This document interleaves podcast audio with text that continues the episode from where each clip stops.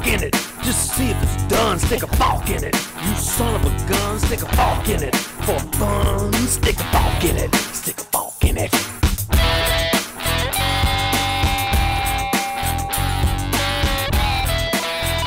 Hello, Forkers. Esto es Soft Fork It, el podcast que es padrino de flora, fauna y otras vainas.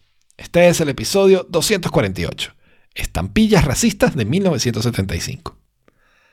En el país de Apple, donde son ilegales las burbujas verdes, todos tenemos una Barbie adentro, gringa de toda la vida, menos plástica y más muerta.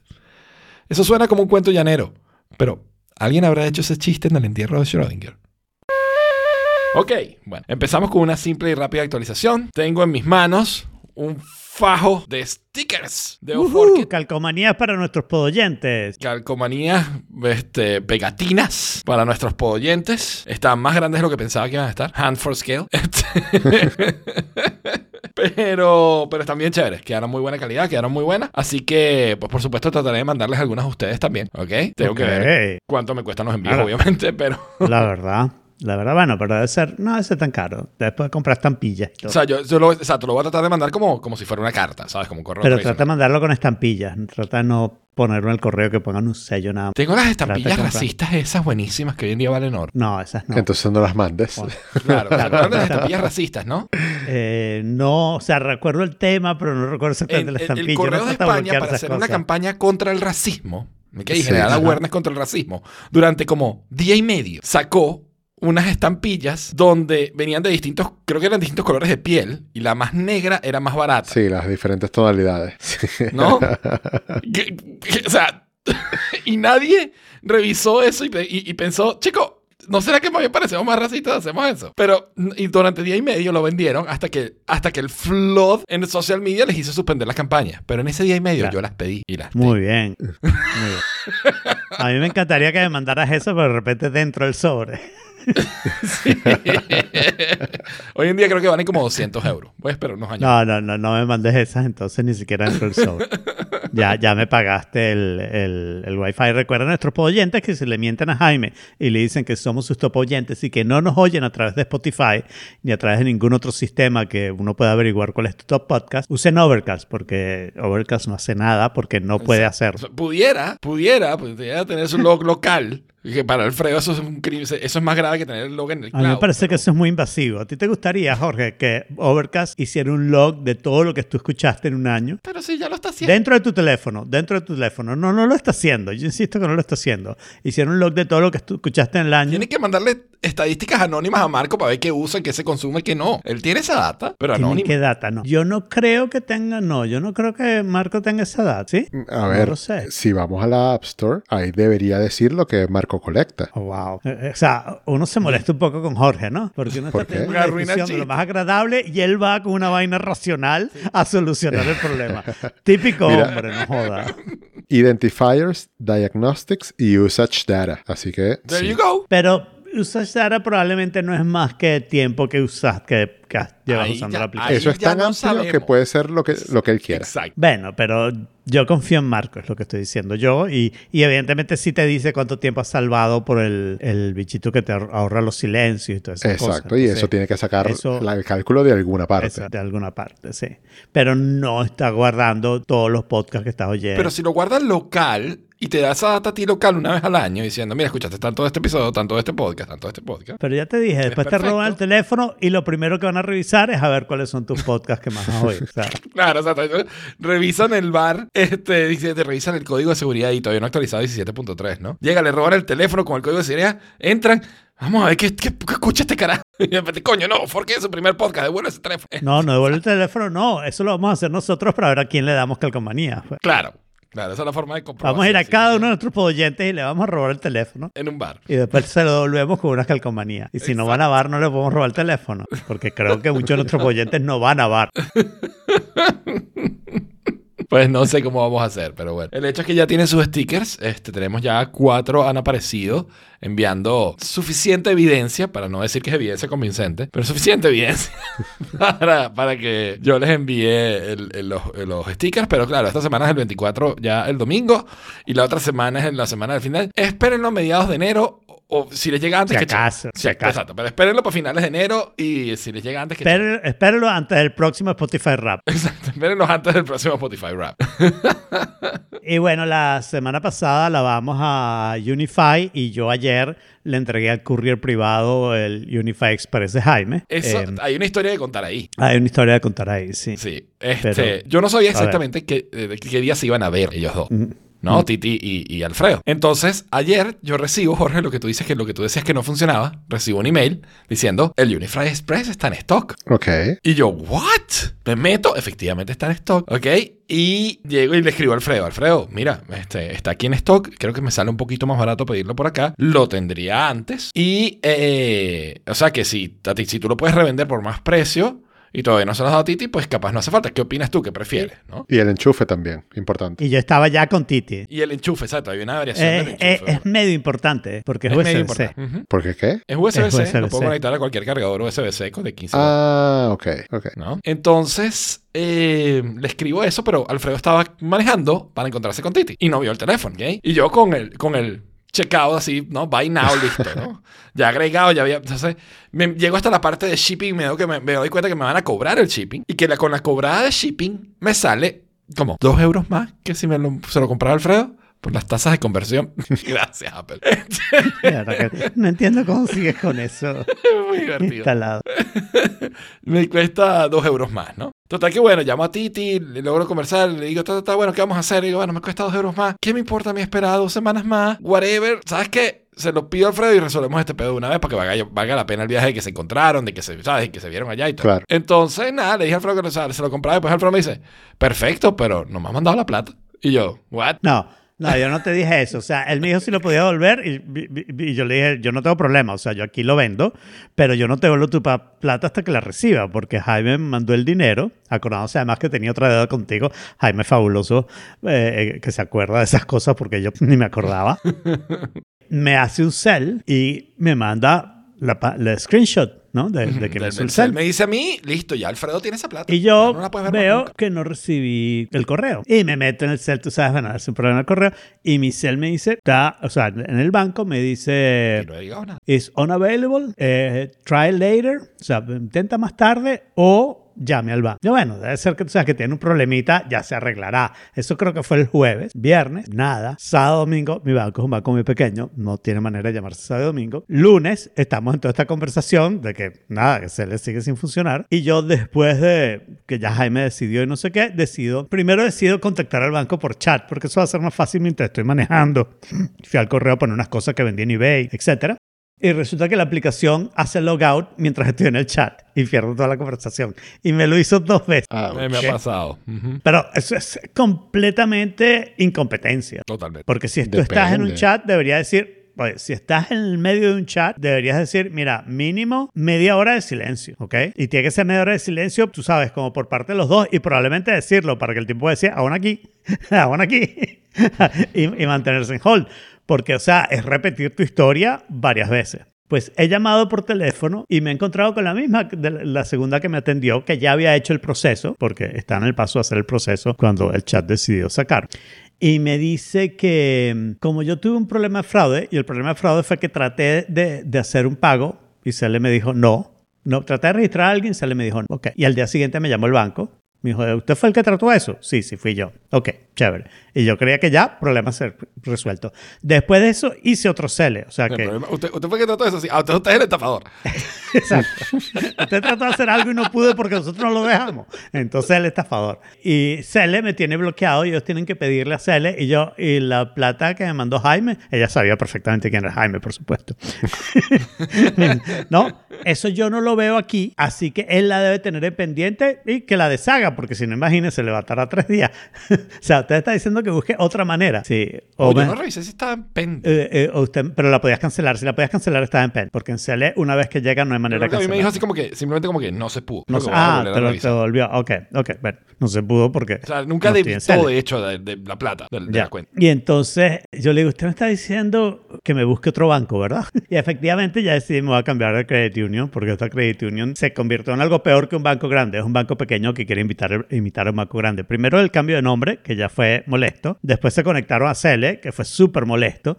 Entonces estoy buscando un credit union que no tenga Cele. Ese va a ser mi, mi cosa y que la oficina le quede más Pero cerca. ¿por qué? Que ser, ser es la única forma que tengo para transferirte plata ahora. Yo tengo que pagarte Mm. una vez al año cosas. No es verdad, tienes PayPal que funciona perfectamente, Ajá. sin ningún problema y, y funciona muchísimo mejor que Cele. Dejen de usar Cele. Todo el mundo Pero- usar PayPal. Sáquense un... ¿qué? Aquí lo que no entiendo es cómo Jaime pretende que Alfredo no se cambie de banco porque después él se va a quedar sin manera de pagarle. Bueno, que sí, No sé si alguien se dio cuenta de Eh, eso. es, es mi prioridad, right? Que, que No, que pague se cambie un banco que tenga Cele. Me da igual a deuda banco se cambie. No, no, no. Y si quieres me mandas un cheque por correo con esas estampillas Oh, racistas my y God, ya. ¿Quién es esto? 1975. Lo prefiero a Cele. Y ya tengo Self Help Credit Union, parece ser la mejor. La oficina me queda como a 20 minutos, que es mucho mejor que la 40 minutos, una hora que me queda la, la actual. O sea que estoy contento con mi cambio de banco. Pero yo decía que la semana pasada lavamos muchísimo Unify y esta semana Unify cometió un... Ah. Un detalle, no, Jaime pero me va a un- dejar, un- no me va a dejar contar este cuento. Sí, sí. Ya, nos saltamos este tópico. No, no, no, no, no, no, no, este tópico es el mejor de todo. Pero nada más porque el, el asunto con el que yo te mandé es el asunto que tú le tienes que decir al banco, ¿ok? El asunto del CL que yo te mandé, que lamentablemente gracias a esto no llegó, era Ubiquity, carajito, ¿no? eso es lo que le tienes que decir al banco, ¿sabes qué? Quizás por eso es que lo tal vez- detuvieron. Tal vez eh, por eso lo detuvieron, flaguearon. por eso me mandaron, me flaguearon como fraude, porque no, no creo. O sea, No, digo, pero aquí- sí lo creo, pasa, porque se le, pasa, se le es capaz de cualquier cosa. Vi el otro día una gente, eh, el Banco Santander le escribió un carajo porque todos los, los Visum, que es lo que se llama aquí cuando mandas eso, la plataforma, todos los Visum que mandaba era así como pago por las armas nucleares, este, esto por las drogas, ¿sabes? Esta pacha vaina y el banco le escribió así como diciendo, suponemos que esto es en broma, pero estamos obligados a revisarlo y hemos tenido que suspender su cuenta por este tipo de mensajes. Suponemos que es en broma, pero necesitamos que lo confirme, Pero- por favor. Pero Sí, fíjate sí. que amables, al menos lo llamaron. Le escribieron si a mí correo. Le hubieran- escribieron. O sea, Yo también bueno, para mí si me hubieran escrito y me hubieran dicho, mire, tenemos este problema y vamos a tener que suspender su CL, probablemente lo hubiera mandado igual a la mierda, pero antes. Y eso es importante. Claro. Ahora sí, los dejo para que... che, Entonces, la semana pasada lavamos Unify y esta semana descubrimos que tuvieron un pequeñito problema de seguridad donde algunas personas se metían, ¿se acuerdan la página web que Jorge describió que era una maravilla y no sé qué? Alguna gente se veía ahí, se metía ahí con su login y su password y veía los aparatos de otra gente, incluyendo O sea, cámaras mejor y demás. ¿saben esa página mística, restísima que Jorge hablaba? Sí, pueden ir a verla, la de Jorge. No, tienen, tienen- tienen que tener un, login- un, un, un Unify, espero. Pero bueno, ¿cómo tomaste la noticia, Jorge? No, a mí no me importó. O sea, no, sobre todo no porque... te metiste inmediatamente en tu cuenta a ver si veías a otra gente. No, sobre todo porque de los miles y miles de, de cuentas que hay, eh, afectó como a mil, ¿no? Algo así, a un número muy pequeño de cuentas. Solamente a mí. No, Fue un error de al- al lado configuración. todo lo que tienen. Fue un error de configuración. Y yo después que ellos describieron el error dije, bueno, apuesto que ahora van a tener un sistema mejor para hacer cualquier cambio en la plataforma. De manera de no cometer al menos ese error. O sea, ese error no lo vuelven a cometer. Ese error es bastante grave. Sí, sí, es bastante grave. Sí, porque lo que hicieron básicamente fue intercambiar tokens de autorización. ¿No? Exacto. O sea, que de un grupo a otro. ¿ok? Exacto, Entonces, el usuario security 1000 de grupo 101. 1 podría ver ahora las cosas del usuario 1000 de grupo 2. ¿no? Ah, Bárbaro. Bueno, pero, o sea, yo de hecho me pensé en arrepentirme, pero el FOMO fue más grande. Está bien. Yo creo que vale mucho la pena y que ahora es mucho más seguro que la semana pasada. Claro. Eso o algún oyente nuestro envidioso decidió que iba a hackear a Ubiquiti para fregarnos a nosotros. Pero eso está bien, esa parte puede ser que pase. Si tú eres un podoyente y quieres intentar hackear a Wikiti, deberías intentar, intenta hacerlo, para que salgan estas cosas a la luz. Claro, y nosotros tenemos más temas porque notan que nuestro podcast es corto. Sí, claro, cada vez más. Y por el camino que vamos. Mira, Bueno, yo creo, Jo- Jorge, que te puedes poner como un oil diffuser que te dé un buen aroma y te calme un poquito después de este día que has tenido. sí, bueno, eh, afortunadamente ya lo tengo. Eh, Uh, finalmente me, me fui por el Meros, que Meros es al parecer como una marca que está full enfocada en, en productos HomeKit. Yo no la conocía y empecé que fue a uno de los, de los switches que yo compré que después cambié porque no eran Matter, eran de esa marca. Ah, ok, ok. Son los plugs que yo tengo. busqué solo Thread. O sea, no eran Thread, eran Matter, No, no. pero no eran Thread. Eso era. Claro, importantísimo. Eh, yo, yo- los plugins que tengo yo, eh, excepto uno viejo que lo traté de vender en eBay y no se vendió y que al final lo conecté a HomeKit por uh, Homebridge, los que yo tengo son, son todos meros y la verdad que funcionan bastante bien. Para mí. Meros, Ya. meros.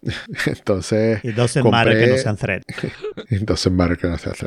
Bueno, co- compré este Old Diffuser Meros eh, que mm, estaba, o sea, lo veía siempre en los reviews de los youtubers y eso, y dentro de las listas eh, en web que mencionaban eh, productos HomeKit, y casualmente hay como una importadora, o sea, como una tienda aquí que importa directamente productos Meros y tenían el Oil Diffuser. Entonces lo compré y compré el aceite en Yankee Candle que es también una tienda, es gringa como que de toda la vida, tengo entendido. El nombre lo sugiere. Que, sí, exacto.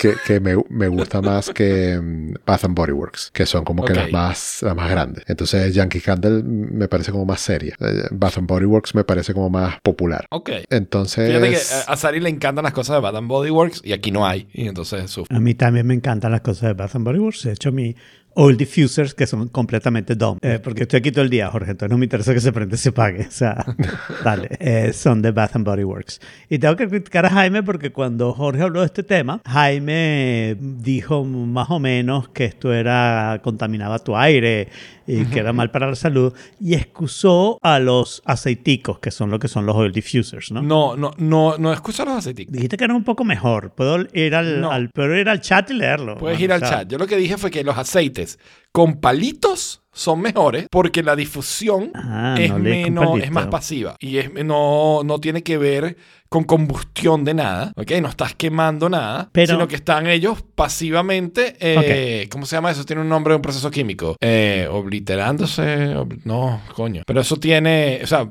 volatilizando sus componentes al, a la- al- al ambiente. También genera partículas en el ambiente, pero es menos grave Claro. que cuando las partículas son de CO2 porque se quemó la vaina. Pero no es CO2 Pero ¿qué necesariamente. No todo. quemó? O sea, ¿sab- ¿sabes cómo, cómo funciona eso? O sea, obviamente se está, eh, entre comillas, quemando, pero es... You're burning Eh, wax. Quemándose, quemándose. yo no sé Pero si está sería diluido en agua, Jaime. Son 400 mililitros de agua con 5 gotas de aceite. O sea, ok.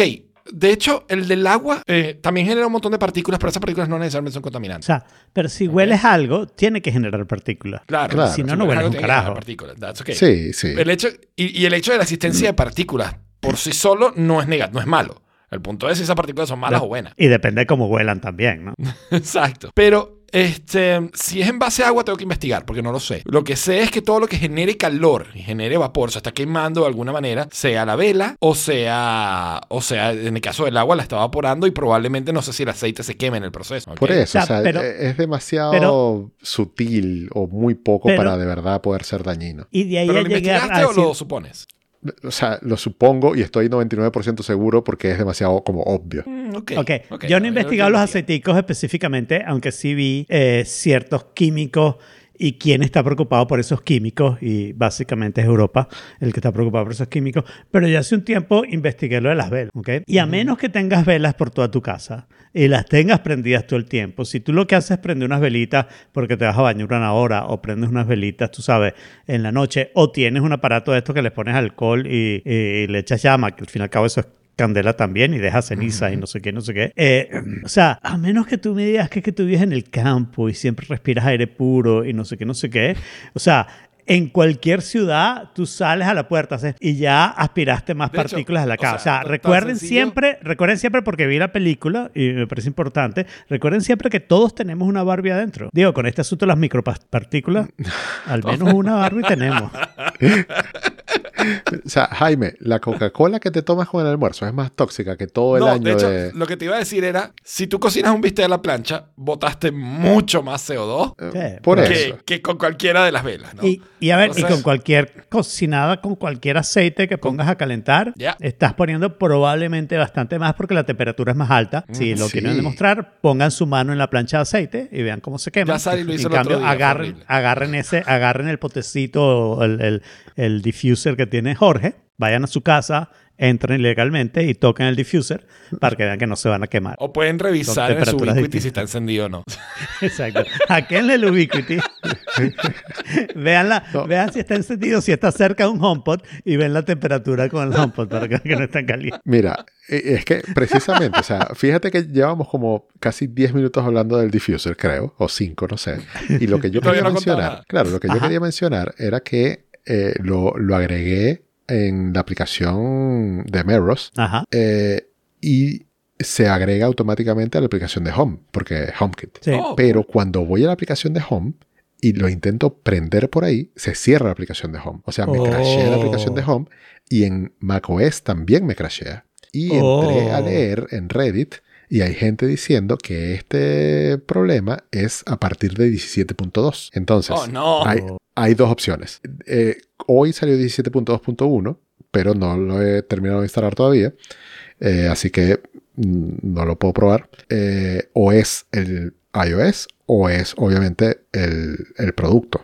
Que algo se rompió en esta actualización y que Meros no lo ha actualizado. No sé si tenga que ver con una actualización de firmware o de la aplicación o de no sé. Pero que se haya roto me parece como, como grave. Y Ahora, eh, no tengo más noticias sobre eso, pero el, la- la- el 14.2 de Sonoma me rompió Magic Arena. O sea, yo tengo, desde que salió hace una semana, que yo no puedo jugar Arena, horrible. porque Oh. la aplicación abre, pero no puedo hacer clic en nada.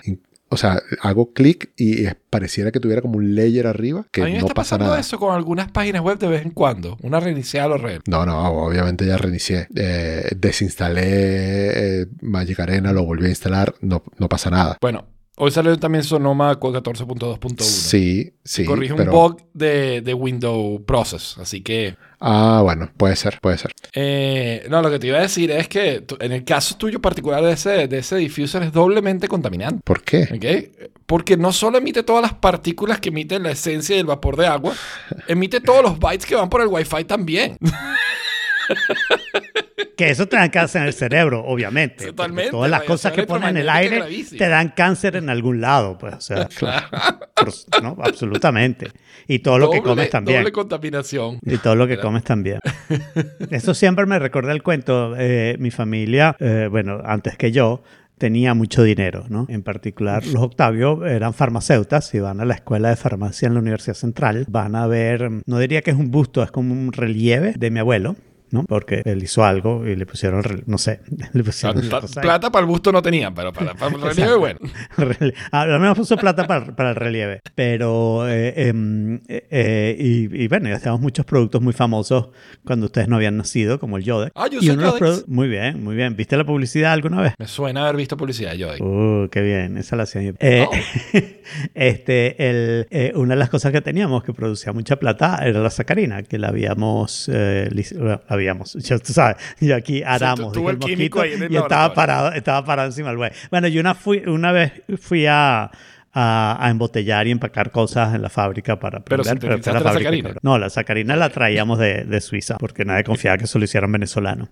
Eh, y, y en el medio de esa bonanza, pues alguien decidió darle como mil pastillas de, de sacarina a una rata y a la rata le dio cáncer. Y entonces la, el aspartame estuvo prohibido durante, que era el producto principal de la sacarina, estuvo prohibido durante mucho tiempo porque producía cáncer y sí, recientemente, hace como 10, 15 años, empezaron a decir, bueno, tal vez no, pero ya es muy tarde para nuestra O familia. sea, ese- o sea, lo que pasa es que ese test eh, lo deja, lo deja claro. O sea, tienes que. La dosis de aspartame tiene que ser tan alta Claro. que, ok, ahí produce cáncer, pero, o sea, cualquier cosa en dosis así de alta, pero Claro. probablemente Produce algo. Que, que es básicamente el paper que escribió cualquiera de nuestras abuelas. Todo en exceso es malo. O sea, Exacto.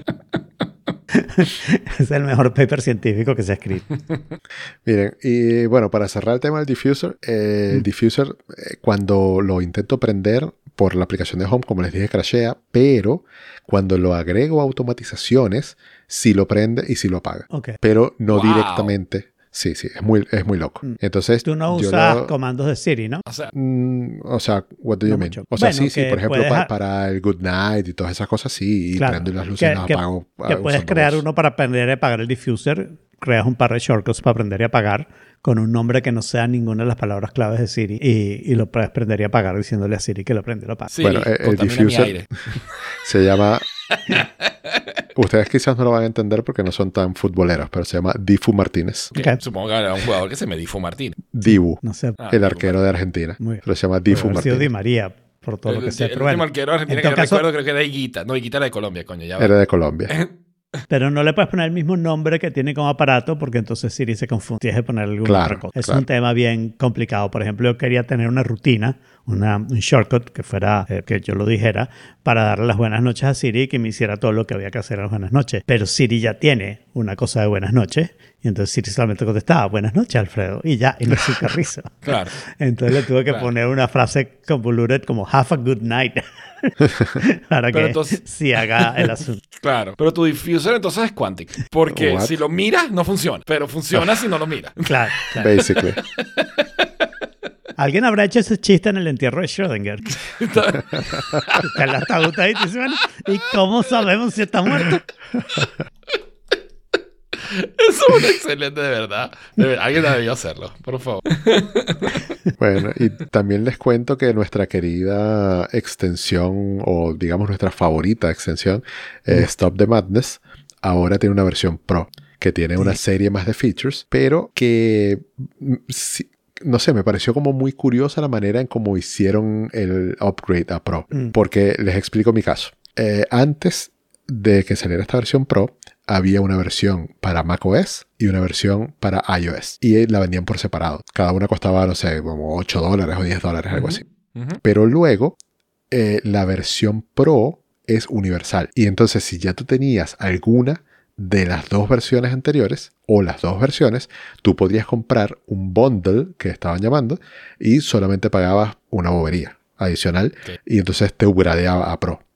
Pero Mm. yo había comprado únicamente la de macOS porque me parecía que era lo- en donde más me era útil y no la de iOS. Y resulta que ahora la upgradeé por una tontería y como es universal, entonces ahora la puedo usar también en el iOS. Así que Claro. básicamente me ahorré el, como que la de la primera parte iOS. del iOS. Claro, está bien. Yo no, yo la dejé de usar. Guay. Porque con OneBlocker realmente lo, que- lo que yo tengo que es ad blocking y es lo que más me interesa y eliminarlo de las cookies. Este, y el stop demand lo que estaba haciendo era bring demand. Eh, porque cosas como por ejemplo, no permitas que te hagan override del clic derecho. Si estás en Google Docs, te jode la vida. Y así, o sea, lo que hacía era generarme más problemas que solución. Entonces la dejé de usar, la, dejé- la desactivé.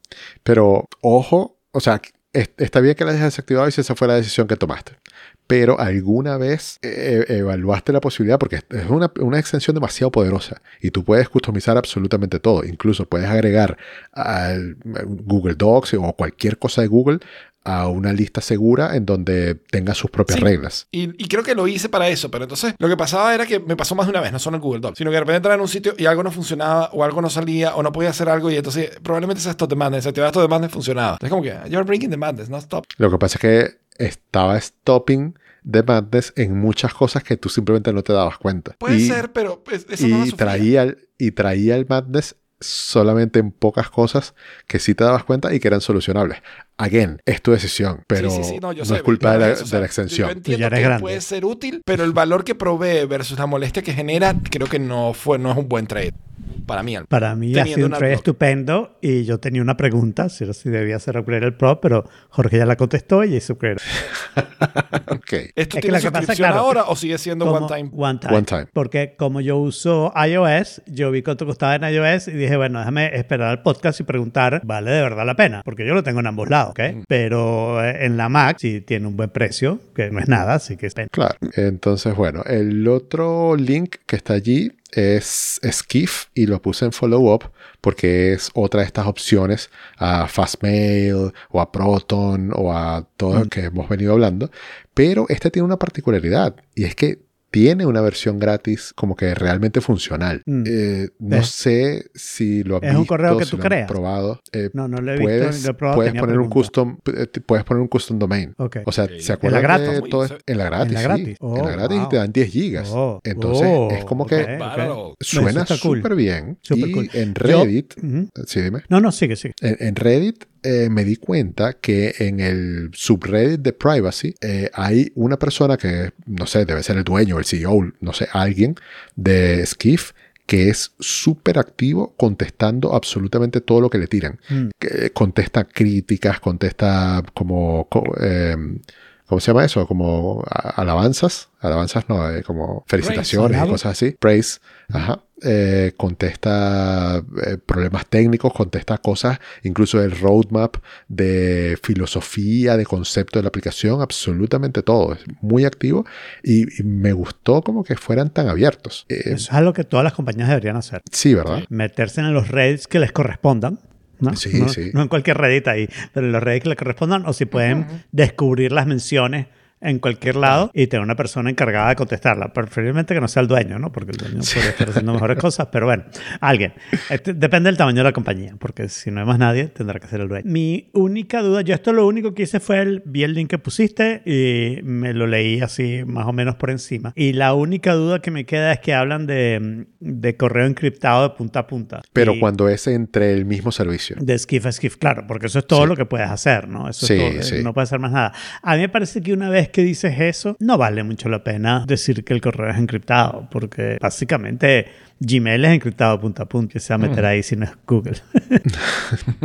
Pero claro, tienes que tener eh, keys de todo, o sea, si llega la, la policía a pedir tus emails, los pueden conseguir. Claro, claro. A mí me interesa esta, esta cuestión para el proyectico ese que yo estoy haciendo en The Site. Nosotros tenemos otro proveedor de dominios que no es Google, no es, no es este, no es ningún otro, no me acuerdo ya cómo se llamaba, para la, la única cuenta que tenemos de soporte. Y, pero este pudiera ser una buena alternativa, porque el otro creo que la pago, así que Mm. voy Sí, a... por eso. O sea, las opciones son pagas o no son tan generosas con 10 gigas y Exacto. custom domain en el plan gratis. Claro, Exacto. claro. Sí, no, lo del plan gratis está es súper pago. chévere. Ujú. Está súper Yo les tengo una pregunta. Ujú. Si hay una noticia impactante porque hay un gran evento y luego como año y medio después ese gran evento ya no va a pasar, entonces ¿eso también es una noticia grande o simplemente se disuelve la primera noticia grande? O No, qué sea? también. Es una noticia grande on top grande. de otra noticia grande. Dependiendo Ok. de lo que sea. ¿no? Pero se anulan, ¿no? O sea, es como infinito entre infinito, pues da uno igual. Sí, bueno, al final perdiste todo el tiempo que invertiste en esas noticias porque no pasó nada, ¿no? Pero, pero uno es uno y no cero. Anularse Sí, sería cero. Claro, pero es mucho menos impactante de lo que pensabas, pues, ¿no? Como que mierda, No, infinito, al revés. entre Es infinito. igual de impactante para que de uno. Ok. ok. Entonces, bueno, la noticia es la, la antinoticia, ¿no? Este, que es que Figma, bueno, Adobe ya no va a comprar a, a Figma, ¿no? Eh, luego de 15, 16 meses de regulatory probes, de análisis de regulatorios tanto de UK como de la Unión Europea como de Estados Unidos, el de UK fue burda de fuerte y, y Adobe simplemente dijo, mira, o sea, lo que nos estás pidiendo es básicamente que no hagamos la adquisición, entonces no lo vamos a hacer, pues, ¿no? Porque les, les- les pedían vender el producto principal de edición de vectores y era como, ¿de pana? O sea, ¿no? Y, y, era predecible que esto iba a tener tantos problemas como tuvo en, completarse la adquisición. Lo que pasa, es que- o sea, maybe. ¿ok? Eh, es, es un campo interesante porque la cuestión es que Figma, o sea, Figma tuvo una cosa, una cosa, un impacto muy grande dentro de la industria de diseño. Porque a todas las aplicaciones de diseño hasta ese momento eran Microsoft Word. Y Figma fue Google Docs, ¿no? Ok. En el sentido de- del cambio de paradigma, ¿no? Ahora todo está en the cloud, la aplicación está en el cloud, puedes editar múltiples personas a la vez. Es, es- es un con- cambio de, de concepto completo en cuanto a cómo haces el, el- el workflow de diseño. Mm. Y Figma por eso y durante la pandemia explota, ¿no? Explota en crecimiento. Adobe, este, tenía todas las de ganar. Nunca, nunca dejaré de sacarles esto a Adobe. Porque cuando ellos compraron Macromedia tenían a Fireworks, que fue el que introdujo todos los conceptos de símbolos, de estado, de exportar slices, todos esos conceptos que introdujo Fireworks, ¿verdad? Que ha podido ser, era, era, era el middle ground perfecto entre vector editing y bitmap editing y estaba orientado a interfaces. Esa aplicación, cuando el futuro iba hacia la web, iba hacia interfaces, esa aplicación fue la que ellos dijeron, no, chicas, vamos a dar. O Entonces, sea, le hubiera ido mejor si Kelly hubiera dicho, no, no puedes hacer esa compra de Macromedia. Sí, obviamente Firewall sería el fenómeno todavía, porque tenía todo el futuro por delante. Ya. ¿Ok? Si Macromedia se hubiera seguido independiente, Firewall sería the big play, ¿no? Eh, porque Flash hubiera muerto, Dreamweaver, let's face it, también. Freehand hubiera sido menos relevante y Firewall hubiera sido the big thing de- dentro de la suite de Macromedia, ¿no? Que era lo que yo siempre predije. Eh, entonces, claro, Figma, o sea, Adobe no tiene tenía Adobe XD, ¿ok? que era algunos de los remanentes que quedaron del equipo de Fireworks que empezaron a hacer Adobe XD, básicamente copiándose a Sketch, que fue lo mismo que hizo Figma, vale acotar. Figma hizo Sketch on the web, ¿ok? Pero es Sketch es el que introduce cómo se hace UI design en esta era, ¿no? Y entonces, pues XD, más, o sea, lo usaba la gente que ya tenía Adobe, ¿ok? Por, bueno, por la integración con Photoshop, por la integración con Illustrator y, tenía algunas cosas interesantes going on for it, ¿ok? Pero era muy parecido, digamos, a Sketch, ¿no? Y igual el mismo concepto de archivos y, y tener archivos en tu computadora, ¿no? Y tienes ese cloud que compartes, pero que no es del todo un cloud. Entonces, Claro, Adobe se está dando cuenta de que esta gente está explotando y dice, bueno, es que yo los voy a comprar y los voy a comprar a un sobreprecio low. Porque, vamos a estar claros, Figma no valía 20 mil millones de dólares, ¿no? Entonces, Billón. pero entonces... ¿Ah? Con B. Con B. Con B de O sea, bueno, 20 mil B millones. de Adobe, si quieres. O sea, Ok. eh, 20 millones. Jaime, pero déjame detenerte ahí. Tú estás diciendo que una gente que tiene demasiada plata y que es tanta gente que lleva tanto tiempo en esto, ¿de verdad va a comprar algo por más plata de lo que debería comprarlo? Sí, sí, porque, Wow. Pasa cada momento. Porque, porque la forma que Adobe hace adquisiciones es que cuando ve un competidor peligroso, lo absorbe al precio que sea. Para ellos ser el dominante. Ellos son dominantes por ser grandes, no por ser rápidos ni por ser ágiles. Bueno, igual me, me- me cuesta. O sea, me la no es como si- problema para ellos. Yo creo que El la plata es problema es problema que- para todo el mundo. Lo que No, yo te diría, Jorge, es que el no. cálculo, el cálculo es distinto. Porque suponte tú que tú y yo estamos compitiendo en un negocio, nada deportivo ni nada por el estilo. Eh, y entonces resulta ser que yo, a mí me da súper bien y mi compañía vale cientos de miles de millares. ¿Ok? Y a ti te está yendo cada vez mejor. Tú puedes decir, hay un cálculo financiero que dice cuánto vale el negocio de Jorge. Pero Ajá. para mí el cálculo, si Jorge sigue creciendo, cuánto voy a perder yo, Claro. hace que ese cálculo sea distinto y te va a pagar Exacto. mucho más de la percepción de valor que pudieran tener por tu negocio Ok. chimbo. Ok, así sí. Claro, ok. exacto. Porque para, para Adobe es una, es una amenaza. ¿ok? Mientras Claro. más gente trabaja en Figma para UI Design, va a trabajar más en Figma para hacer otro tipo de diseño y Illustrator está amenazado, Photoshop está amenazado y por consecuencia el, ecosistema completo está amenazado. Sí. Porque entonces, ¿para qué uso Premiere? ¿O para qué pago 50 o 60 dólares por la, por la mensualidad si no voy a usar ni Illustrator ni Photoshop? ¿No? Se empieza a... Y, y hay un segmento que es el segmento... En el, en el área de diseño, el segmento que más está creciendo es el segmento de UI UX Design. ¿ok? O sea, e- editores de Photoshop, graphic designers, not that much anymore. ¿No? Print designers, eh, ¿ok? Pero UI UX designers es el que está booming. ¿ok? Entonces, claro, la, la, la medida de la, la decisión de Adobe es: yo voy a estar donde, a donde está yendo el mercado, me cueste lo que me cueste, ¿no? Y en el caso de Figma, tienen el otro problema de que Figma es el clásico startup de Silicon Valley, donde no hacen un centavo, tienen un plan gratis, tienen plata para quemar con un montón de inversores, cometieron, contrataron y contrataron y contrataron 500, 600, 700 personas, ¿ok? Y crecieron bomba y están buscando quien los adquiera para poder compensar porque financieramente no dan, ¿ok? Bueno, pero ya da. No, estás loco. Claro que sí. Bueno, o sea, porque creo- es- esta, esta explicación que nos diste del mercado de, de diseño y no sé qué ha sido fantástica, pero no contestó mi pregunta. Porque mi pregunta era si Adobe podía prever que esto iba a pasar, que iba a tener problemas adquiriendo un gigante como Adobe, una compañía que la estaba amenazando en el entorno político en Estados Unidos, en Europa y en UK. Y yo creo que sí, que que, debió haberlo previsto, ¿no? Porque Adobe o le sea, pagó, perdón, pero déjame completar esta idea para decirte por qué Figma tiene todas para sobrevivir.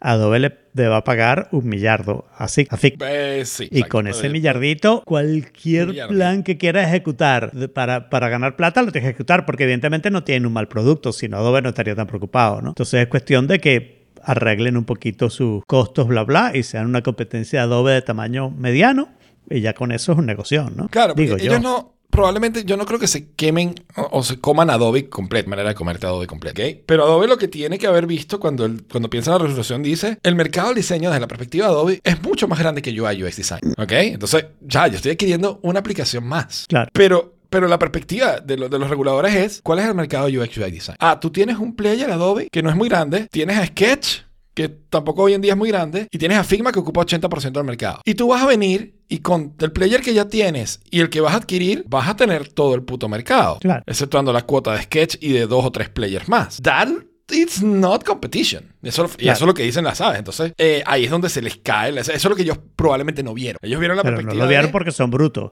Porque está clarísimo que, que en Europa ese argumento de que lo que importa es la competencia, porque en Estados Unidos menos. En Estados Unidos lo que importa es lo que le pasa al consumidor. ¿no? Entonces, Y eso- con eso tal de que. eso es reciente. Y sí, pero no, no, lo, lo que le pasa al consumidor ha sido siempre la base, bueno, siempre no, desde, ¿cómo No, se desde llamaba? los- desde sí, el coach, ¿cómo se llama? El, el juez ese que no llegó a la Corte Suprema. Correcto. Eh, eh, que, que digamos que el precio, o sea, si tú, entonces, si tú juras que no le vas a subir el precio a los consumidores durante un tiempo, ya te van a dejar hacer el negocio, probablemente porque los consumidores no van a ser afectados por tu com, ¿no? Mientras que en Europa lo están viendo un poquito más de, no, nosotros queremos que el mercado sea competitivo y que haya varios players. Hay ¿no? otros players en el mercado. Claro. Y entonces no puedes consolidarte un player grande y un player mediano, sea quien sea quien. O sea, no se pueden consolidar porque hacen un player grande seguro. Claro. Entonces, pues bueno, el hecho es que decían eso, la, la cláusula del contrato decía que si no hacían la adquisición tenían que pagarle un billón de dólares, mil, un millardo de dólares a Figma como, como compensación. Como de compensación. consolación, Ok, así que Figma se ganó un billón de dólares gratis. Wow. I know.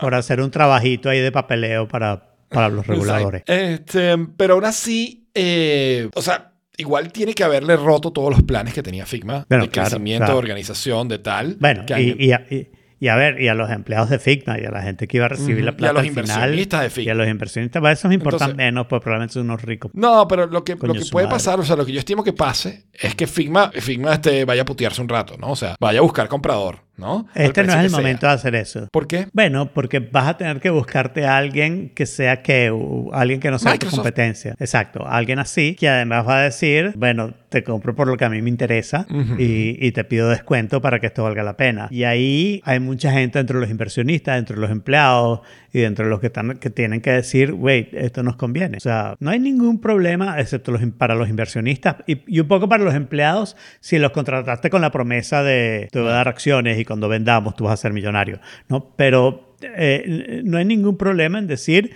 vamos a ganar plata y la repartimos de a poquito año a año. Eso es chévere. Entonces, pero tienen que hacer plata, porque están quemando plata. Bueno, Ellos no son rentables todavía. Pero con el millardo este es muy fácil hacer un plan para que terminen siendo rentables. El millardo y la, y la presunción que tú me la estás creando de que tienen un producto que la gente aprecia y le parece valioso, ¿no? Y que ahora, porque lo que, o sea, la reacción del, del mundo de diseño ante la noticia de que Adobe compraba Figma fue muy negativa. Mm. Coño, no, que cagada, yo no quiero usar Adobe, yo no quiero que me cobren el dinero que cobra Adobe, yo no quiero entrar en esos planes, yo no quiero no. entrar en esas tecnologías que, es que pone todo lento. Eh, ¿Sabes? La perspectiva que tienen muchos diseñadores sobre Adobe es muy negativa. Exacto. ¿ok? Y es porque Adobe es un monopolio que hace lo que le da la gana, que no optimiza las cosas, que cobra un dineral, etc. Entonces, ahora Figma vuelve a ser the cool kid in the block, Claro. independent cool kid. ¿No? Pero tiene que buscar la manera de cobrar fee para que no nos compre alguien como Adobe. Claro, pero entonces Figma, esa Figma ha ido, o sea, Figma es muy sucio en sus estrategias de, de cobrar, ¿ok? Ok. Si yo te invito a ti a que veas un documento de Figma, por default, el permiso que te da cuando yo te invito, así sea, yo te ponga de viewer, es, tú puedes, eh, no eres... A nivel del, del grupo al que te estoy invitando, del proyecto al que te estoy invitando, tú eres un edit. Y si yo no cambio eso manualmente, they're gonna charge, ¿ok? Uh. Súper sucio, súper sneaky. Lindo. ¿ok? Y que ahora, por ejemplo, si lo vas a compartir con desarrolladores, los desarrolladores que hasta ahora entraban como viewers normales, ahora, como han sacado más features para desarrolladores, van a cobrar una licencia por the, for the handoff fee, o sea, de dev. ¿ok? Entonces, eh, mm, le van a cobrar a diseñadores y a desarrolladores también. ¿ok? Entonces, están buscando es- ese plan de, de rentabilidad, lo tienen hace tiempo, están planeándolo, ¿no? Está bien. Pero se está volviendo una herramienta carísima. ¿ok? Y, y muchas empresas se van a pensar a, a considerar, bueno, ¿qué coño hacemos? ¿no? Entonces, Buena bueno, suerte Figma y times. mala suerte Adobe. Lo que a mí me, o sea, yo como diseñador, fuera de, mi, de mis asociaciones en, el, en este mundo del diseño y de estas empresas, yo como diseñador sigo pensando que es mejor que haya más competencia, ¿no? Mientras más competencia haya y mientras más se reparta el mercado, como diseñador más opciones tengo. Y más Sí. presión hay para que estas empresas sigan haciendo lo mejor. So, Qué europeo que the te has decision. vuelto desde que te mudaste a no, yo siempre he sido antimonopolio, siempre. Súper capitalista y eso- antimonopolio, pero es que mi- mi- Pero son dos cosas distintas. Claro, pero o sea, en este caso el mercado quedaba muy, muy monopolizado. Yo estoy de acuerdo con que si Adobe compraba Figma, Monopolio tiene su definición. pero, la o sea, pregunta no yo solo- como consumidor es, ¿tengo más opciones y tengo estos carajos Claro, peleando por esa, mi plata? esa es la definición europea de monopolio, que es distinta Pero esa, es, a la esa es la definición de monopolio, de monopolio, o sea, de, de, de- de- de un mercado sano, el capitalismo mismo. Bueno, no, la definición de monopolio siempre tenía que ver con si había barreras artificiales de entrada. Porque al fin y al cabo tú dices no hay competencia, pero no hay competencia porque yo soy el súper mejor, súper arrecho que me conquisté a todos los consumidores. Eso tiene cero problema y no debería ser llamado monopolio. Debería pero, ser llamado pero yo como alta consumidor captación salgo perdiendo igual. No, si los, demás, si los demás competidores son chimbos y yo soy el mejor y por eso yo consigo gran parte del mercado, no, eh, no necesariamente sales perdiendo. Sales perdiendo si a mí me limita el gobierno europeo, ¿ok? Porque me quieren controlar y quieren favorecer a los competidores chimbos. No, ¿ok? pero ahí, está- ahí estamos de acuerdo. O sea, yo, yo no ya sé va, ya va, Pero, pero entonces, el, el problema es, el problema es si no pueden aparecer nuevos eh, competidores. Ahí es cuando tú empiezas a decir, esto es un monopolio. Porque mientras cualquier persona se pueda sentar en su... Cualquier persona genial, por supuesto. Se pueda sentar en su computadora y hacer un nuevo programa de diseño que le encante a los diseñadores y logra conseguir mercado y venderlo y tiene como venderlo y no sé qué, hay la posibilidad de competencia. Y ahí está la diferencia entre el concepto europeo y el concepto americano, que es el concepto europeo quiere ver la competencia ahí en el, ¿sabes? En el campo de fútbol no puede haber solo dos equipos, tiene que haber más equipos ahí. Y tenemos que lograr la manera de que haya más equipos ahí. Mientras que el concepto americano es hay la posibilidad que haya otros equipos, aunque ahora solo existan dos o uno. Son conceptos Yo- distintos y ninguno está errado excepto el europeo.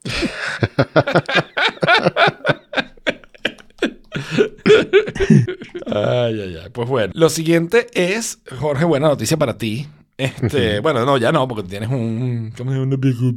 Este, Que estoy Pero- esperando con ansias que te llegue el tuyo para poder configurar la VPN de España. claro, esto. El triángulo VPN. el triángulo. Sí, exacto, el triángulo. Tenemos que hacer el triángulo VPN. A mí eso me interesa. La verdad es que tendría una forma parecida al de las Bermudas, ¿no? Bueno, todos los triángulos, bueno, depende de los ángulos. No, pero o sea, me refiero, más o menos el- a- a- es como escalarlo, ¿ok? dejando una de las puntas fijas. Sí, hay, hay que demostrar que son similares usando el teorema de Tales de Mileto, Jaime. Si no, tienes razón, tienes razón. Pero bueno, el hecho es que NordVPN, eh, la aplicación de VPN que usamos todos aquí en la recomendación oficial de Oforkit. No, no, wait. Este- Yo uso Private Internet Access. exacto. ¿Cómo? Lo ¿Qué? dijo la semana pasada. O sea, Private Internet Access. ¿No compraste NordVPN al final? No. Mm, lo entendí yo mal, pero bueno. Yo pensé que habías puesto NordVPN en, eh, UI, en Ubiquiti, en tu Ubiquiti. Lo No. dijo varias veces la semana pasada que, que había puesto un Private. Ok. O sea, pero yo pensé que podías hacer las dos cosas a la vez. Private Internet, Private Internet Access no era el en el que tú te lo a tu casa. No, No, Private. Internet Access es el, el nombre de la competencia, de una de la competencia de, de NordVPN. Entonces yo entendí O sea, eso como que era la, la opción de que tú te lo en tu casa. No, eso era Teleport. Eso era Teleport. Bueno, me confundí yo. Sorry. Ok. No hay problema. Eh, Pero esta anyway, noticia es súper chévere. Esta noticia está muy buena porque hasta ahora no Muy habían buena. aplicaciones de VPN para el Apple TV. Hace un par de semanas ExpressVPN sacó su aplicación y ahora NordVPN sacó su aplicación, lo cual está bueno porque implica que puedes conectarte con tu VPN en el Apple TV y ver contenidos, que yo donde veo los contenidos en, tele- en la televisión, yo no veo contenido en el Claro. iPad o en el teléfono. Claro. Pero- Entonces, ahí es donde me interesaba a mí tener Y es verdad que con el Unify tú podrías lograr que tu Apple TV se conectara a, eh, por VPN, etcétera. Fine. Pero es bastante chévere que cualquier usuario, aunque no tenga Unify y aunque no sepa de nada, con tal de que sepa VPN, se puede meter en NordVPN y Claro. prenderlo en el Apple TV para que las conexiones del Apple TV salgan por ahí, ¿no? Que al final no es demasiado molesto. ¿no? Pero Que- Jorge tiene un pero ahí. Jorge- No estoy de sí, acuerdo, Jorge no estoy de parece acuerdo. que- ah, no, ah, ¿Por pero no estás de acuerdo o estoy equivocado. No estoy de acuerdo. O sea, Ah, tú, tú lo estás diciendo, o sea, algo que es cierto, pero Ajá. yo no estoy de acuerdo que sea mejor eh, esa, esa opción. ¿Y, ¿Y por qué? Porque, o sea, sin haber probado el NordVPN en Apple TV, yo estoy pensando que es todo o nada. Es decir, que tú vas Claro. a- al control center y tú escoges VPN y todo se va Claro. a salir por el país que tú elijas en ese momento. Todo de tu Apple TV. Todo, claro, claro, de, Claro. de tu Apple Claro, TV. me- Eh, creo que me malinterpretaste. Yo no estoy diciendo que es mejor que Unify. Exacto. Lo que estoy diciendo es que hay gente que no tiene Unify. Ah, Caso bueno, aquí. eh, claro. No nosotros tres. es- exacto. Así. Pero hay te, gente. Te compro, te compro la idea que es, que maravilloso. sí. Pero teniendo Unify, entonces el Unify es mil veces mejor porque tú puedes, Claro. sin necesidad de estar eh, control center y cambiándote de país, bla, bla, bla, tú puedes elegir perfectamente a, a qué dominios te vas a conectar, por qué país de, de VPN te vas a conectar y tienes que entrar solamente en tu aplicación eh, y, y esa aplicación se va a ir por el- la VPN de ese país. Ahora, Wait, wait, wait, y, y- ojo, ya, porque creo que sé para dónde vas. Y Ok. si tú necesitas toda, todo tu Apple TV se vaya por un país en específico, entonces es tan sencillo como en vez de ir al control center y cambiarte de VPN, te vas al control center y te cambias de Wi-Fi. Porque puedes tener un Wi-Fi o un SSID para cada país. Entonces, Claro. creo que es incluso más fácil Claro. cambiarse de, de Wi-Fi que de, que de VPN en el control center. Pregunta, porque creo que esas son cosas de, de gente del Dream Router y no de gente pobre como el del Unify Express, como nosotros. Es lo mismo. Tú, en el Unify Express tú puedes tener hasta 6 SSID. En el. Dream Router puedes tener más de 6. Bueno, no, no estoy seguro, pero eh, ¿necesitas o sea, más de Tú 6? estás, tú estás hablando de una red para cada país. Entonces yo estoy asumiendo que es que tú asumes que tienes redes ilimitadas. Por consecuencia, puede ser un privilegio pero- de, pero- de gente pero de Dream ¿cuántas- Router. ¿De o qué sea, tantos ¿cuántas países necesitas ver contenido? Claro, ¿cuántas aplicaciones tienes que ver contenido? Lo único que no sé, Jorge, y aquí estoy elucubrando, o sea, yo entiendo que al final lo lograrías hacer, pero al final podría ser un problema entre lo que dice Jaime y entre que yo digo, yo quiero usar Netflix, ¿ok? Y una vez,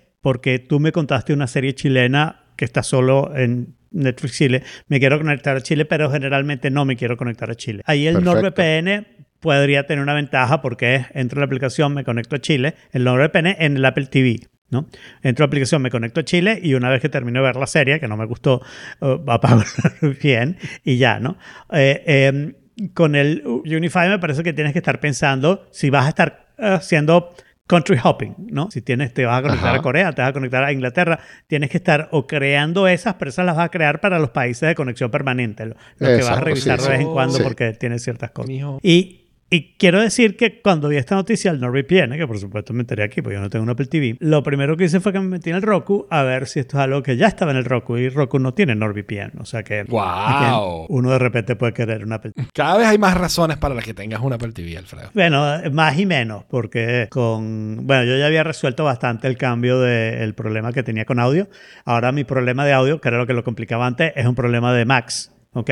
Max de vez en cuando hace algo raro con el audio, pero es solo Mac y solo y es muy de vez en cuando. Tienes que parar el programa y volverlo a empezar para que suene ahora bien. estoy teniendo, ahorita justo estoy teniendo un problema con mi Apple TV, que Ajá. en YouTube se me está desincronizando el audio de repente. Con una reiniciada se arregla, pero, pero qué fastidio. ¿Reiniciada del Apple TV o de YouTube? Ah, La, la primera vez la hice del Apple TV, la segunda vez la hice de YouTube. Ah, ese es un problema de Google, porque Google es una... Y bueno, yo les tengo que comentar de un error que yo cometí. Eh, Hayao Miyazaki es uno de los más fabulosos directores que hay en el mundo y que ha habido en el mundo. Es el creador de Studio Ghibli. y la gente lo conoce por Spirit Away, pero la gente que solo los conoce por Spirit Away eh, están perdiendo gran parte de las posibilidades de su alma, ¿no? Y tienen que ver todas las otras películas de Hayao Miyazaki. Hayao Miyazaki hace 10 años eh, hizo la última película de su vida, ¿no? Se llama The Wind Also Right, que quiere decir el viento también se levanta o el viento también levanta, dependiendo de cómo uno traduzca eso. ¿no? Y ahora, este diciembre, acaba de sacar la segunda última película de su vida, que se llama The Boy and the Heron, que en español se traduciría como El niño y la garza, pero eso suena como un cuento llanero, ¿no? Eh, así que no sé, podría ser El niño y el pajarraco.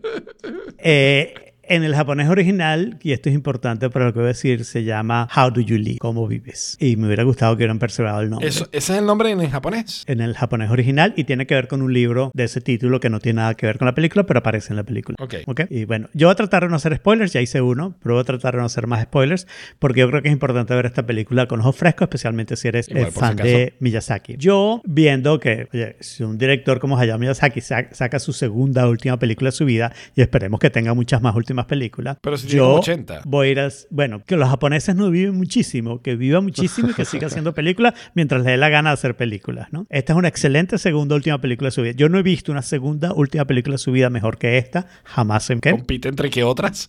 no sé.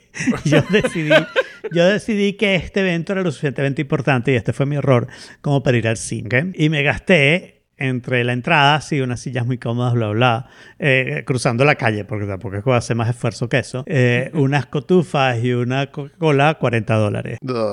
Es un escándalo. Hasta ahí, bueno, ok, pero entiéndelo, vives en Miami, fuiste a un cine caro, fine, es En culpa Madrid tuya. también es así si vas al cine fin. Está bien, exacto. Pero podía haber sido barato, lo que pasa no quería ni, ni, ni llegarme hasta allá, ni caminar siete cuadras más, imagínate, ni, ni, ni ir a un cine que fuera un poquito peor. Lo que sí no me esperaba es que empieza la película, después de que nos pasan un montón de, de trailers, que yo los veía y decía, ¿cómo nadie en esos lugares dice, miren, no saquemos esta película porque es mala?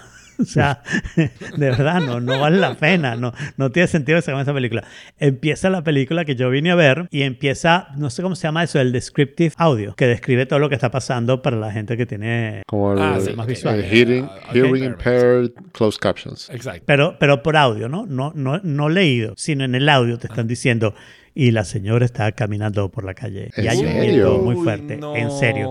Y yo pensé, si esto me hubiera parado- pasado a mí, inmediatamente pongo pausa y empiezo a jugar los menús, ni idea de dónde está eso porque nunca lo he utilizado, pero fine, empiezo a utilizar los menús y hasta ahí llegó la cosa, pues voy a apagarlo antes de volver a continuar la película.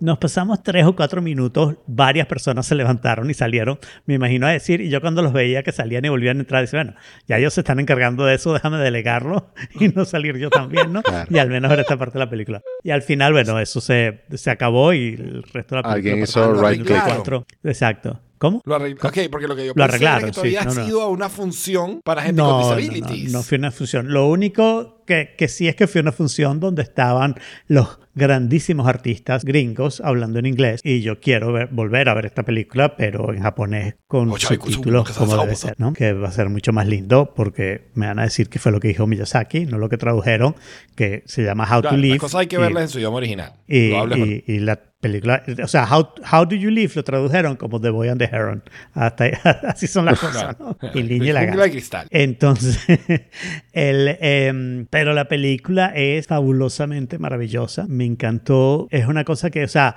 si no fuera por la experiencia que tuve y el precio, eh, volvería al cine a ver qué. Wow. Como es Yo ahora, viendo porque estoy- Yo sé que la tenían en, en el cine acá, pero la tenían hace un par de semanas. Y yo dudo que esa película se ha de durar mucho más de un par de semanas. Claro. ¿no? Y Porque la gente no está. tiene alma. Ya no está. Y, y el O sea, no- no en el pensamiento de que, bueno, pues. claro, el, el pensamiento de, yo me compré la colección de películas de Miyazaki y esa colección es anterior a los 10 años, entonces no contenía la última, entonces también me compré The Wind Also Rises, me lo compré en DVD físicamente porque era la única manera en que se conseguía. Ahora están en Disney todas, creo. En Disney, Ok. sí, ¿verdad? En Disney Plus. Yo creo Estoy que casi sí, seguro Disney Plus o Max, uno de los dos, pero casi seguro que es Disney Plus donde está. Eh, y estoy seguro que me voy a comprar esta película y dije, bueno, pero ok, te la deberías comprar físicamente porque la tradición, ¿no? Ya has comprado las películas físicamente, Eh, pero no tiene mucho sentido que sigas comprando DVD, deberías comprarte Blu-ray, pero hay un detalle, estoy entrando en el siguiente tópico, ¿no? Que yo nunca en mi vida me he comprado un Blu-ray, un aparato de Ujú. no tengo ningún aparato de Blu-ray. Los DVDs, tengo un DVD para las computadoras y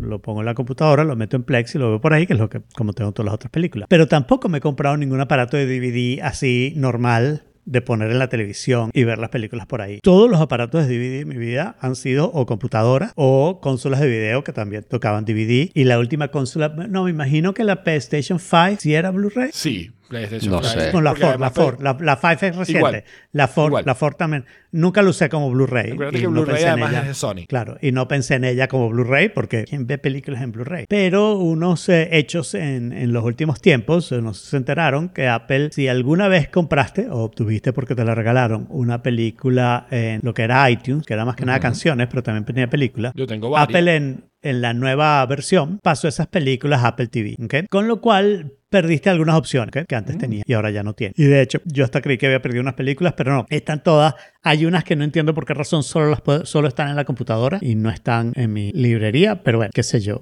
¿Quién entiende Apple y estas cosas? Pero entonces decidí que sí, que esta cosa de comprarse cosas digitales, yo he comprado muchas películas o me las han regalado y tengo una, no es una gran colección, pero digamos que tengo más DVDs, tengo como 19 DVDs, tengo como dos CDs y tengo como... Yo tengo siete películas. Y tengo un Blu-ray, Blu-ray que es el concierto que me lo compré porque te da un código digital a todo lo que grabaron, todas las grabaciones que han conseguido hasta ese momento relacionadas con Woodstock. O sea, gente con que han ¿99 o conseguido. 64? O 69. 69, el Ah. 69, el original, el que tocó Jim. Eh, y entonces, bueno, chévere. Y la otra cosa que ha estado pasando es que yo tengo dos CDs nada más, pero hay una cosa ahora que a mí me parece súper lógica. Yo me he comprado solo un CD player. Cuando digo solo un CD player, lo digo en el mismo sentido que los Blu-ray y los DVD.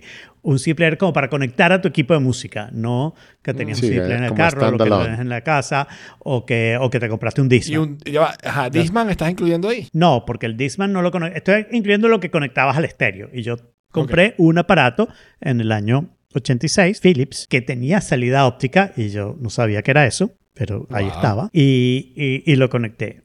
Y una de las cosas que ahora se está poniendo muy de moda, porque los CDs, ya el vinil subió y ya se está estabilizando, entonces ahora vienen los CD, la nostalgia por el CD. Eh, y entonces ahora lo que está de moda es no comprar un CD player, sino comprar un CD transfer, que en vez de tener salidas analógicas, tenga salidas digitales. Y deja que tu DAC maravilloso, por ejemplo el Wimam, haga la traducción. Y estos aparatos, como todas las cosas de que son 600 dólares, 700 dólares, es una cosa absurda de precio, ¿no? Pero entonces yo pensé, güey, no existe, no lo sabía si existía, pero me imaginaba que podía existir un aparato que toque Blu-ray, que toque DVDs, porque al final al cabo tengo 19 DVDs, y que además toque CDs. Y ese aparato, como conexión de salida, lo que va a tener es un HDMI, que es digital. Tuve que ir a, a DuckDuckGo a, a chequear que si el, el HDMI no transporta sonido analógico, es No, solamente transportado sonido de digital. Ujú. Eh, eh, a 48 Hz, que no es perfecto, pero bueno, está bien. Eh, y entonces, y a mí no me importa. Es mejor esa parte. 44100. Mejor, peor, o sea, esto es Pregunto, una discusión no de audiofílico que es ridícula, ¿no? El problema es que la gente confunde lo que pasa con el video con lo que pasa con el audio.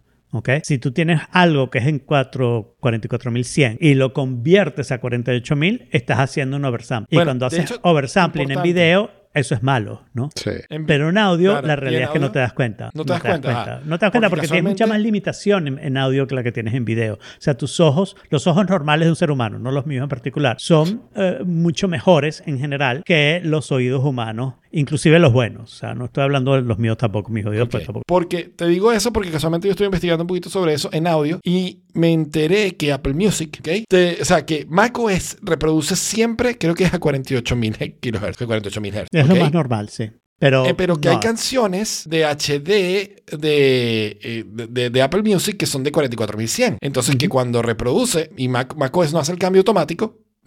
Y eh, entonces tienes, tienes el problema de que está oversampled o undersampled. pero eso importa Entonces, cero. hay una O sea, aplicacioncita que detecta qué canción está sonando en Apple Music, ve cuán- cuál es el sampling y te Eh, y cambia te el cambia el sampling de macOS sí. Al, que, lo- al que necesita. En mi opinión, eso es absolutamente innecesario. Igual que es innecesario tratar de agarrar hertz mayores a 44100. ¿ok? Ok, de todas maneras, por si les interesa, la aplicación se llama Lossless Switch. Switch. Ok, hagan lo que quieran. Pero hasta que tú no me digas que hay una persona que sabe que es oversampling, porque por lo que yo entiendo de video, a mí no me pasa, pero entiendo que hay gente que ve el video y sabe que está haciendo oversampling y, y lo detecta, ve artefactos, ve cosas raras en el video que debería estar en perfecta calidad porque hizo oversampling. Yo no sé si esto es porque está haciendo un oversampling muy grande, pero yo tengo la sospecha que es porque no hemos llegado a nuestros límites visuales todavía. Nosotros llegamos a nuestros límites de audio. Nuestros límites de audio son el CD. ¿ok? Cualquier cosa más arriba de eso no lo distinguimos.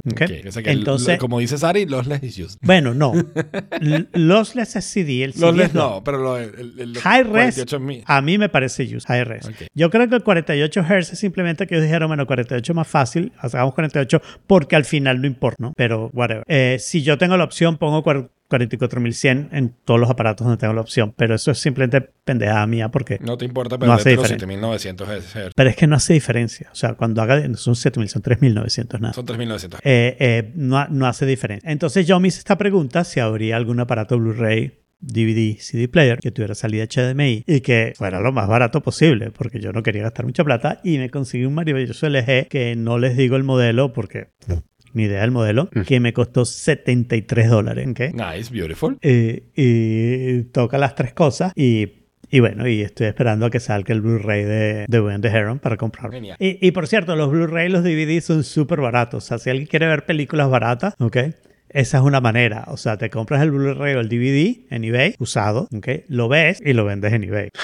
Y de O hecho, sea, bueno, En menos de 40 ya va, dólares, seguro. Les informo sobre todo a la gente que está en Estados por como Unidos. 3, 4 dólares, tops. Si es que pierdes algo, pier- pierdes el envío. Claro. Les, les informo a la gente que está en Estados Unidos, sobre todo, que una de las prácticas de nuestro former co-host de otro podcast era ir a la biblioteca a buscar DVDs. ¿ok? Veía las películas y las dejaba de nuevo Sí. en la biblioteca. Y eso está es perfecto, de perfectamente repente- válido y funciona muy bien. de repente hago eso. Y la otra cosa que se me ocurrió, pero no logré hacerlo negocio, así que lo lanzo aquí como idea del millón de dólares o La- de, la idea de, de descubrir Blockbuster 2023. o, o de crowdsourcing system. Pero sí, es exactamente la idea. Vamos a hacer un club de renta de DVDs, Blu-rays y no sé qué. Lo vamos a hacer así. Tú te inscribes en el club y una de las cosas que haces es decir qué tienes tú en tu colección, ¿ok? Y de acuerdo a lo que tienes, ya tienes una cierta cantidad de meses pagados porque estás dispuesto a prestarlo, ¿ok? Y a mandarlo. Entonces, eso pasa a ser parte de la colección del club, ¿ok? Estás si alguien lo alquila, Es, es- es como una. ¿Cómo se llama eso? Peer es to un peer, eufemismo. eh, Eh, Physical es un peer-to-peer, Claro. physic-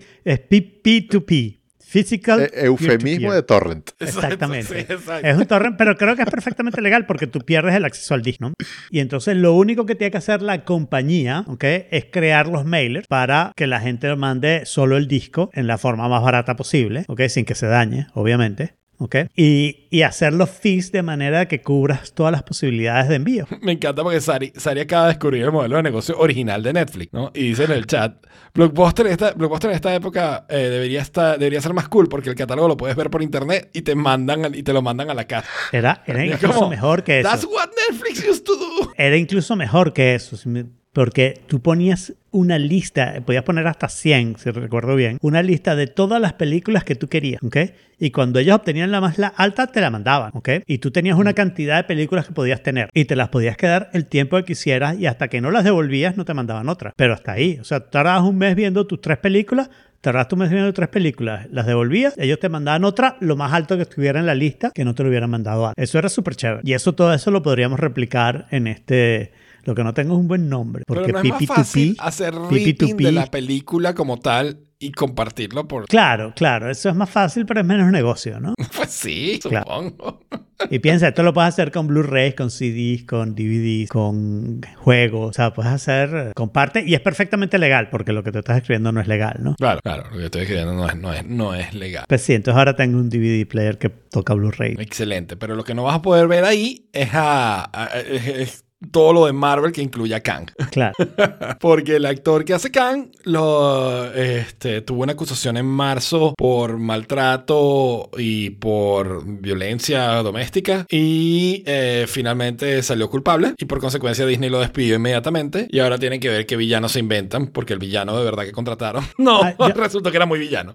Yo hay una cosa que no entiendo. Ese es el de Loki, ¿no? Sí, ese es el de Loki, pero es que iba a ser Pero- el gran villano, el Thanos. Pero ese personaje no iba a ser el villano del resto de Marvel, Sí. ¿o sí? Ese Sí. mismo, ese mismo Era, era el nuevo Thanos, sí. Ah, bueno, entonces me alegro que lo hayan despedido. Bueno, no me alegro. eh, sí, me alegro que lo hayan despedido.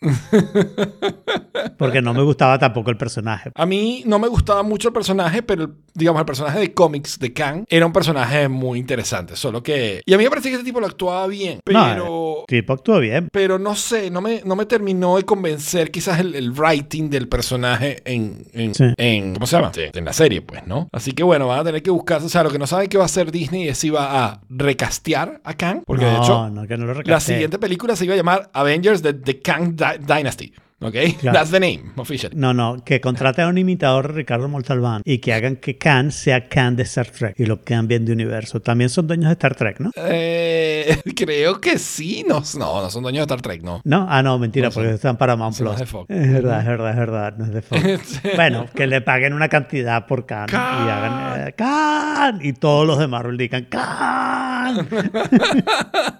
Pero Excelente película. Están pensando Eh, que iban a poner a. Se me olvidó. Ay, se me eh, Doctor Doom, que pudiera ser el otro gran villano de esta. que el Doctor Who fuera el villano, pero si Doctor Who Doctor fue- Doom. Doctor Doom. Ah, Doom, ok. Yo No, decía, Doctor no, Who. Doctor Who, bueno. Eh, bueno, y lo que digo es que eh, Disney debe cambiar de idea y, y hacer un villano Disney, completamente Disney tiene que distinto. matar y, yo, a Marvel y darle una buena. y yo me ofrezco, maquillada. no, lo que tienen que hacer es dejar de utilizar el IP viejo. O sea, olvídate de los cómics, ¿ok? Saca un villano que nunca haya salido en los cómics, ponle su cosa de manera que sea de verdad algo que los que los Avengers te cueste ganar, los nuevos Avengers, y, y hazlo por ahí. Yo me ofrezco a hacer todo lo que necesiten, Cuando, incluyendo cuando dijiste el IP, el IP viejo, no pensé Property, pero pensé en el, en, el, en el IP que tenías para conectarte a Marvel. Y como, ¿what? Claro, que usen DHCP es lo que estoy diciendo. Todo mi consejo Disney para las futuras películas es que usen DHCP en vez de Exacto. IP fijo. Exacto. Weird. Este, muy bien. Y esto sí, Hell Froze Over. en, in, in specific stores in the US, ¿no?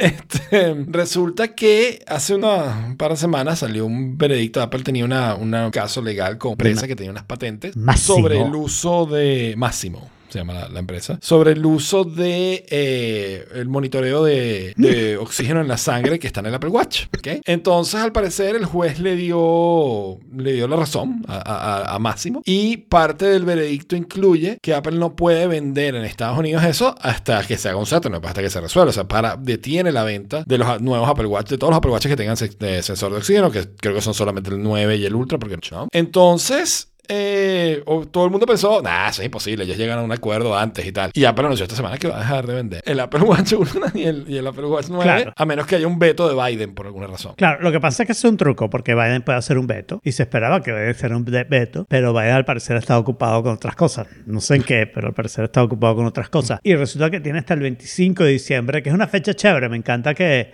que los juzgados escojan fechas así, tú sabes, como tan Business Day, ¿no? Tiene hasta el 25 de diciembre, con lo cual le dejaron la Navidad, ¿no? Ese fue el truco. Claro. Pero entonces lo que Apple se dio cuenta es si ellos no hacen algo antes, no va a haber reacción hasta el 25 y tienen que dejar de venderlo en todos lados. En este momento lo que ha pasado es que Apple dejó de vender ellos en sus tiendas, pero lo puedes ir a Buy a comprarlo, puedes ir a Amazon a comprarlo tranquilamente para tu regalo navideño. Entonces lo que yo creo que esto está tratando de poner presión para que Biden, antes de comerse la cena de Navidad, firme no, este solo, veto. o sea, no solo perdone al pavo, sino perdone a Apple también. el pavo ya lo perdonó porque es Exacto, el Sansky. pavo ya lo perdonó, que perdone la manzana ahora.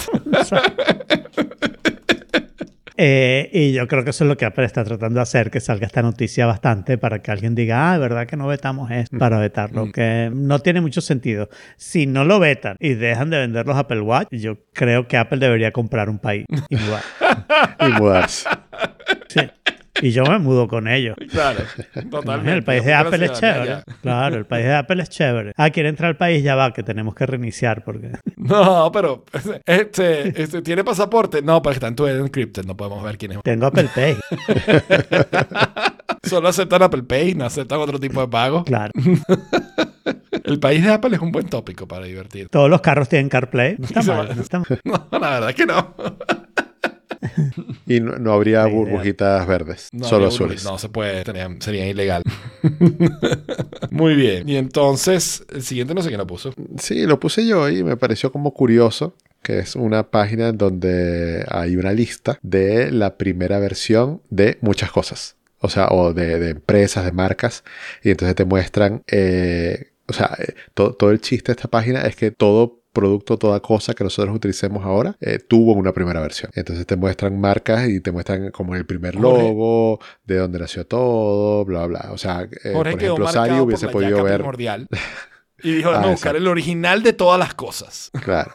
Eh, por ejemplo, Sari hubiese podido ver que Netflix, eh, su primera versión, era lo que ella puso en el chat. Entonces, eh, está, está, Está divertido Nintendo, como por casualidad. Oh, wow. No. No sé, búscalo. Porque Nintendo, Nintendo tiene una historia de origen así como muy, muy, muy curiosa. O sea, el, el Nintendo original era que sí, una zanahoria. Porque era de 1899 y era una granja. No era una compañía de cartas. Después, o sea, que hicieron de todo. Hicieron de todo antes de ser Nintendo. Ya no. Hice una búsqueda y no está Nintendo. No, Nintendo no está porque es mucho más vieja que la compañía más vieja. Claro, o sea, eh, se- 23 de septiembre de 1889. Ah, no, no es tan vieja, no, pero No. eran caros. Esa unincorporated establishment to produce and distribute Japanese playing cards, Exacto. Karuta y most notably Hanafuda. Hanafuda. Claro, claro. most notably. Hemos notado.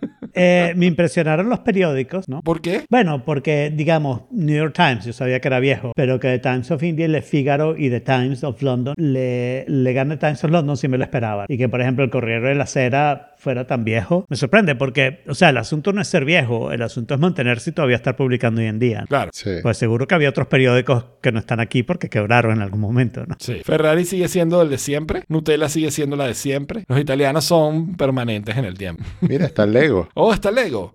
Lego, te lo puedo decir yo porque me lo sé de memoria. Lego hacía juguetes de madera. Eh, ¿Pero en qué era- año empezó? Eh, Lego empezó, wow, creo que es así como en, el, en 1918. No, 1932. 32, Junto, ok. junto con Jaguar. Tiene sentido. Sí, jugueticos de madera. Hacía jugueticos de madera. Hay un patico de madera Sí. clásico. Yo tengo un Lego chiquitico que es del patico de madera de- del... A mí, una de las cosas que me encantó de esta lista, porque es una lista, es que hay décadas así que dices, ay, que no hubiera vivido eso. Sí, por decir una. Los 30, Mickey Mouse. Mickey Mouse, claro. 3 Jaguar, Mm, Lego. Lego, la cafetera. Vialetti, las camisas Lacoste, Toyota, Ray-Ban, Volkswagen, Philip y Ferrari. es una buena década, es una buena década. Increíble, sin duda alguna. Sí. sin duda alguna. Bueno, el 40 no está mal tampoco. Mira, Tommy Jerry, No, es que casi McDonald's. Ikea. Ya, empezaste mal. Ya la cagaste. Como... No, pero Tommy Jerry está bien. Sí, entonces por eso McDonald's fue... Pero Ducati, Piaggio. Claro, muy wow. bien, muy bien. Está muy cool. Está muy, muy cool. Está bien chévere esta lista, la verdad. Qué bueno que es, qué bueno que Bueno, De ¿Y sabes fue, o sea, que quién busca, vivió por toda esa lista? busca yo. Busca tu, busca tu año. Bueno, déjame buscar mi año antes de pasar al siguiente tópico, pues. Porque mi año no está así. Swatch. Los relojes Swatch son del 83. Y en el En caso, cambio- Jorge, tú eres del 84, ¿no? 84, sí, yo tengo Apple eres macOS. Motorola. Uh, Apple macOS ah, y mira. Apple macOS, claro. Because you will see why 1984 won't be like 1984. y yo tengo Kawasaki. wow. mira, Tetris también tiene, Jorge. Sí, Del 82 que nos pregunta Héctor, Madonna. La primera versión, dejémoslo claro. La- la- like a virgin. The real, the real like a virgin Madonna. No, esa debe ser la Madonna de Celebration, ¿no? La que Virgin debe ser 85-86. Sí, bueno, me refería porque estaba, era- estaba saliendo al mercado y sí was a virgin. Ah, ok. ok. The market, pero... Sorry. Me puse literal. Pero bueno, quien, quien vivió por todo ese, todos esos años fue la reina de Inglaterra, Elizabeth. y eh, pues ya salieron los últimos episodios de The Crown. Pero me dijiste, Alfredo, que no la viste, ¿no? No, la tengo visto? ahí, pero he estado ocupadito y no la no he tenido mucho tiempo ¿Te de verla. importa que haga spoiler? Porque, a ver, we know the story. Dale a hacer los spoilers. Dale a hacer los spoilers. Aunque tengo que decir que vi Barbie, no me gustó y estoy convencido que no me gustó. Fue un problema de expectativa. Me la vendieron demasiado bien. Mm, claro. Pero además me la vendieron contándome spoilers que no me los contaron completos. Y entonces al ver la película y ver cómo pasan las cosas como un letdown, porque yo esperaba que fuera un boom y en realidad es como un Si letdown. mal no recuerdo, Jorge vio, fue el que vio las dos y Jorge le gustó Oppenheimer, pero no Barbie. Y a mí fue lo contrario, me gustó Barbie, pero no sí, Oppenheimer. total. A mí Oppenheimer me pareció ok. Barbie, o sea, me alegró mucho no ir al cine a verla porque imagínate, de la experiencia de, Haber perdido de 40 Wendy dólares en eso. haber perdido 40 dólares. Este, y, y no, la película al final me parece que tiene una, tiene una cierta ligereza, tiene demasiada música, ¿ok? que Pero es que suena para relleno. mí, o sea, pues yo creo que ahí hay, algo que quizás eh, cementa la diferencia. Para mí es una película de comedia, es una película divertida, es una película Ah, para entonces- pasarla bien. Y entonces me debe haber reído, exacto, entonces me debe haber reído o me debe haber parecido graciosa y no me pareció graciosa, No me mantuvo distraído.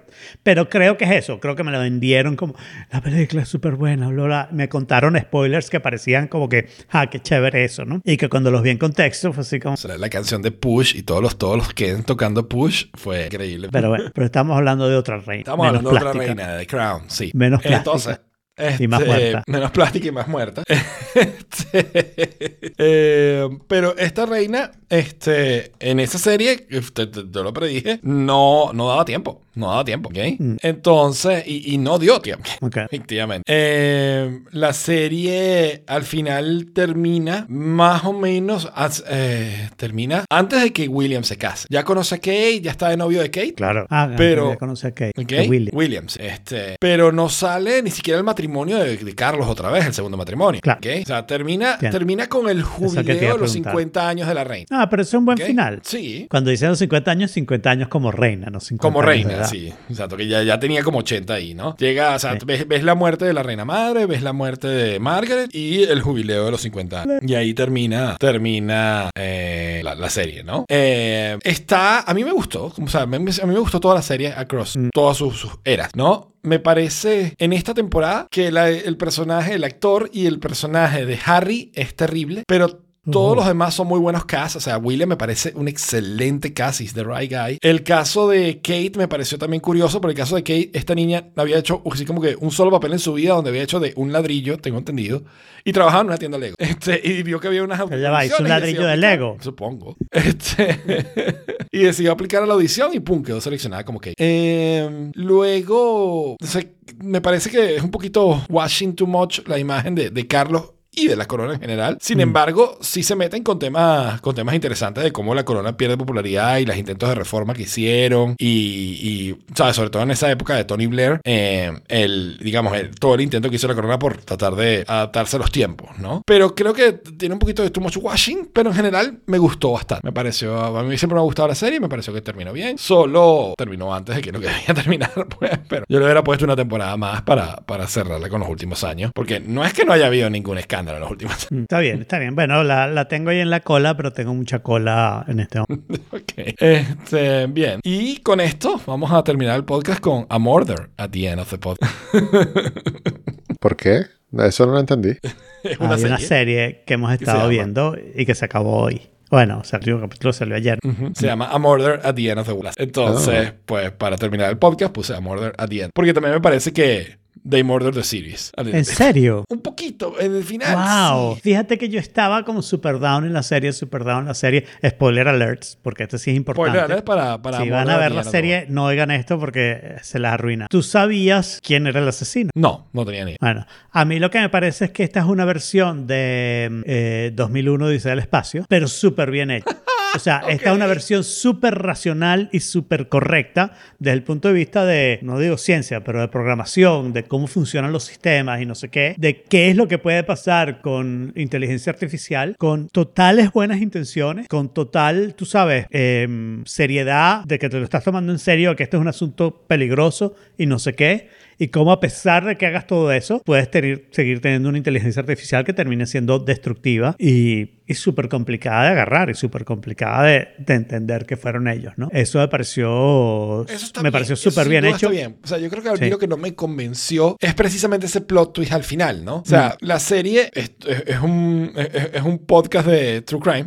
Básicamente. Y tú esperas que el asesino sea uno de los que está ahí, pues, ¿no? Entonces, cuando el asesino es, ¿sabes? Sacado, sacado mágicamente del sombrero, es como, ok, entonces esta serie es sobre los peligros de la inteligencia artificial. No es sobre Let's Find the Murderer. Ok, es, no era lo que me Pero, esperaba. pero, o sea, No está mal, Pero no a, está a mí nada mal, justamente me pero- gustó esa sorpresa, porque yo nunca esperaba, ni siquiera cuando supiste el- la manera exacta en cómo se murió Bill, ¿ok? Que ya sabías quién había cometido los actos, ni siquiera ahí había captado, ah, esto es lo que pasó. Y después me parece, al contrario de ti, digamos, Ah, no, yo ahí sí ya lo había captado. podemos tener opiniones divergentes tranquilamente, pero a mí- para mí la serie se recuperó al final justamente por eso, porque me parece que lo hilaron muy bien. ¿Cómo fue que pasó esto y cuál es la motivación del Sí. asunto que puede no tener Sí, motivación? O sea, el, el AI Exacto. El build-up está súper bien. lo hecho, hicieron súper, súper bien y me gustó El, el rap. y me gustó que me sorprendieran, ¿ok?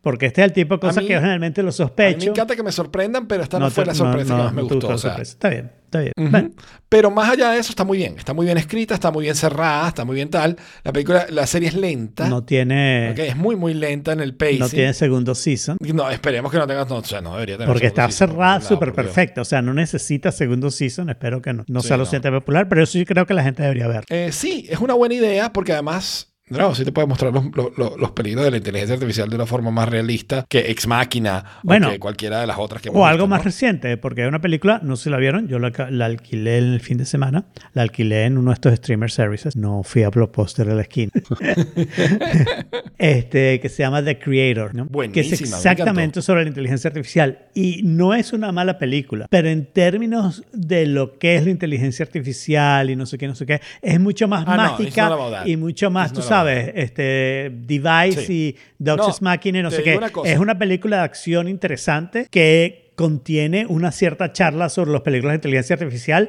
pero son peligros falsos, mientras que esto es un peligro que ChatGPT podría haber hecho ese papel Pudiera haber tranquilamente. hecho eso. Totalmente, totalmente. No, en este caso, no, lo que te voy a decir de esa película de Creator, que me imagino que si no lo sabes, o sea, debes saberlo, pero si no lo sabes, este, capaz con esto te lo, te lo, te lo y te das cuenta. Yo conozco al director. Oh, Ok. wow, no, ¿cómo vas a saber eso? Tú sabes que yo conozco, o sea, ¿sabes quién es el director? No, no sé Si quién es el director. sabes que lo conozco. No sé quién es Ok, el director. yo conozco al director en persona, ok, este, se me fue el nombre, un Ah. Ok, ok, ok.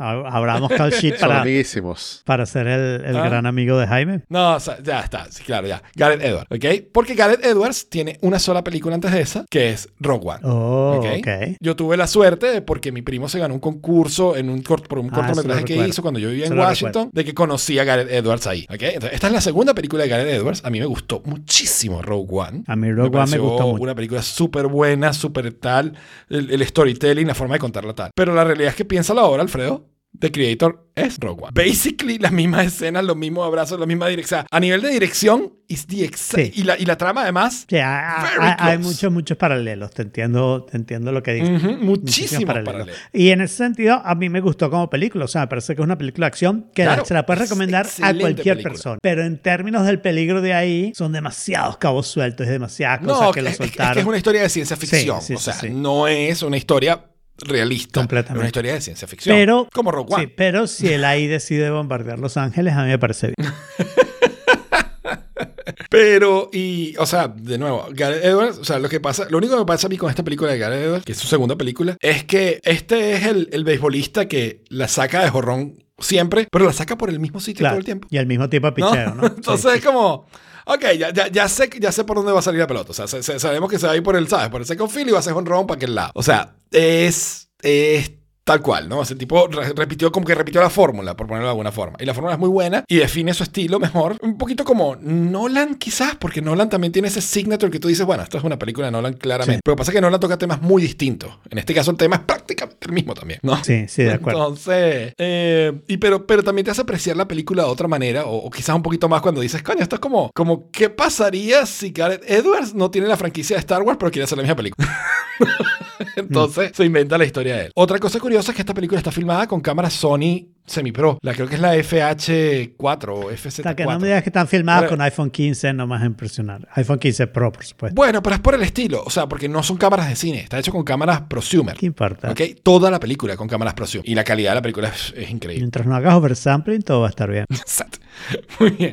Este, No, y con eso. antes de cerrar, no. Oh.